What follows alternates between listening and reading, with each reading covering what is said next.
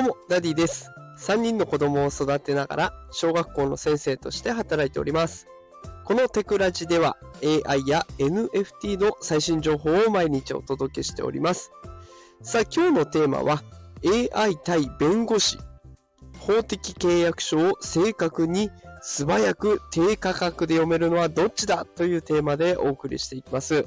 さあ今日は AI 対弁護士、これのね、法的契約書確認バトルについて紹介したいと思います。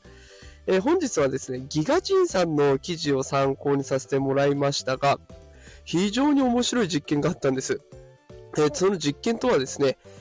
AI と若手弁護士、それと LPO と呼ばれる3社が契約書を読む形で始まるというものなんですね。で、この LPO って何かっていうとですね、会社の法律事務がいろいろありますよね。その中の、あ、その中じゃないですね。その法律事務に関するものは全て外部委託をすると。で、その外部委託先のことを LPO と言うんですね。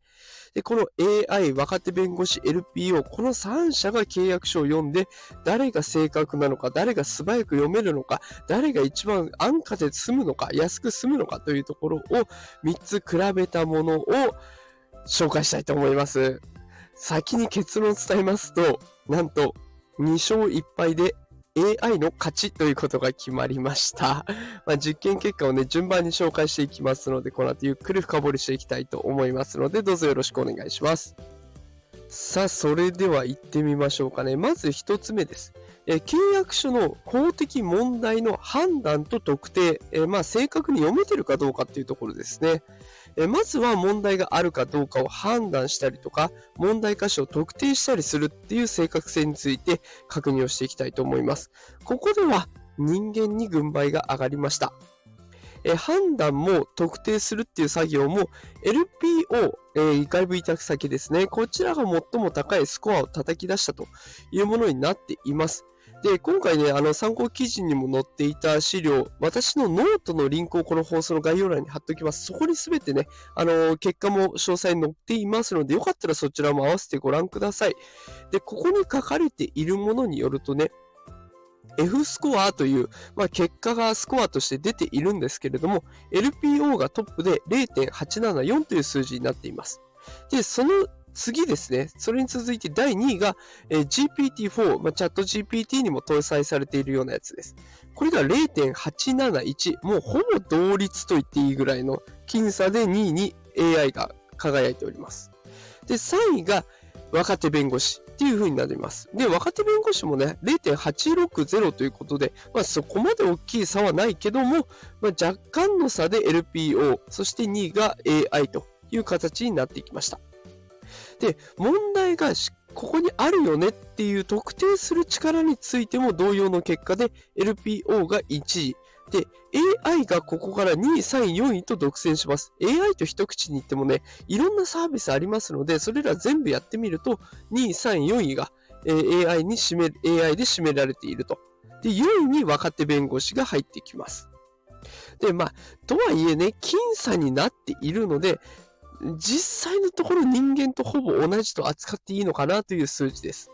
でこの後がね、ぐんと差が開きますので、まあ、このね、0. 何ポイントの差っていうのが本当に馬鹿らしくなってしまうぐらい、この後のは衝撃的な結果になっています。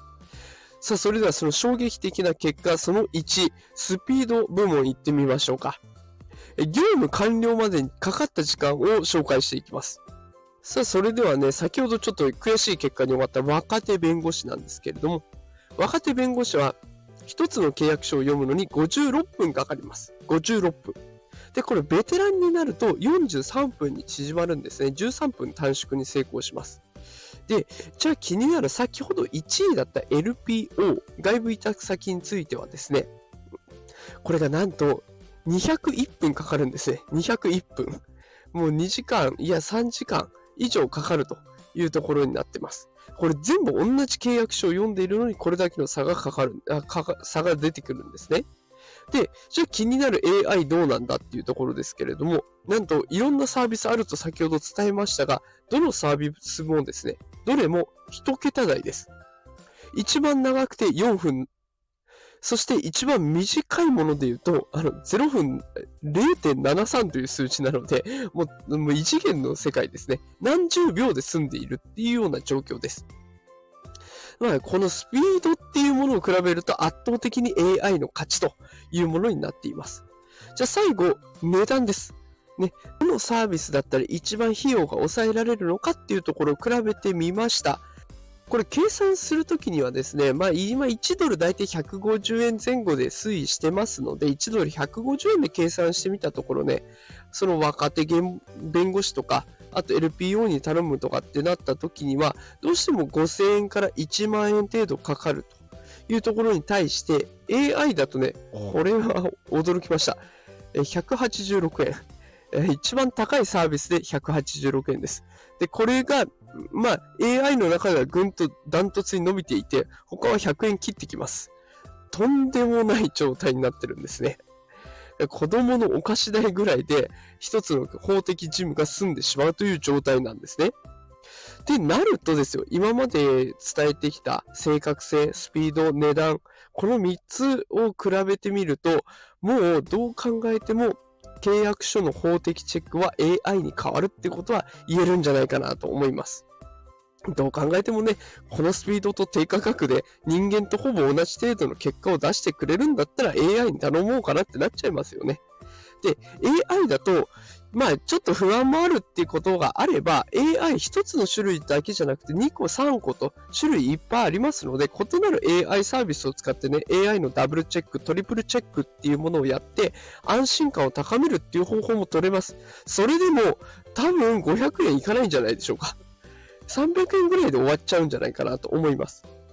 で、この結果が出た時に、まあ、私はね、どう考えても AI 変わるだろうなって、これから先はって思ったんですけど、一応チャット GPT に意見を聞いてみました。するとこんな答えが返ってくるんですね。私は AI として個人的な意見や予測を持ちませんが、この論文の内容と AI 開発の現在のトレンドに基づいて AI が法的事務の特定のタスクを大いに保管または置き換える可能性があると考えられます。契約書の法的問題を特定する AI の効果やその速度とコスト利率の利点は将来の法的タスクのアプローチが変わる可能性を示唆しています。ただし、AI の役割は補完的なものであり、人間の専門家を完全に置き換えるというよりは、彼らを支援する形になると考えられます。AI からの入力に基づいて人間の監督と意思決定が重要です。となってるんですね。いやー、これ大人な答えを出してもらいました。あの、私の中で AI が取って変わるんじゃないかなと思っていた仕事なんですけれども、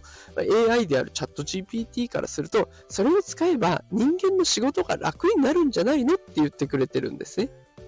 確かに AI に仕事を奪われるって思っちゃうよりかは、面倒なことは全部 AI がやってくれるから、もっとクリエイティブな仕事をしようって考えた方が絶対健康的ですよね。もう今 AI 何でもやってくれる時代なので、そのね、空いた時間を人間はどんなことに費やしていくのかって、これが求められていきそうです。まあ、とはいえね、AI がまだ浸透しているとは言い難いので、これから先もね、最新情報をぜひチェックしていただいて、自分の仕事の生産性ぐんと上げれば自分の時間が生まれるのでお得かなと思います。え私、毎日ね、朝6時から AI 最新情報をお届けしておりますので、よければこのチャンネルフォローして、また続報をお聞きください。最近ね、本当に急にあのフォロワーさんがすっごい勢いで増えてきていて、本当に嬉しい限りです。ぜひね、フォローしていただいたり、いいねとかコメント、感想コメントいただけると本当に嬉しいので、ぜひよろしくお願いします。さあ、ということで今日は AI 対弁護士ということで、法的事務、法的契約書、どっちが正しく素早く安く読んでくれるの？っていうところを紹介させていただきました。今日も最後まで聞いてくださってありがとうございました。毎日、毎日朝6時から放送しております。働くパパママを応援するダディが毎日お送りしておりますので、よかったらまた明日もお会いしましょう。それではまた明日お待ちしております。さようなら。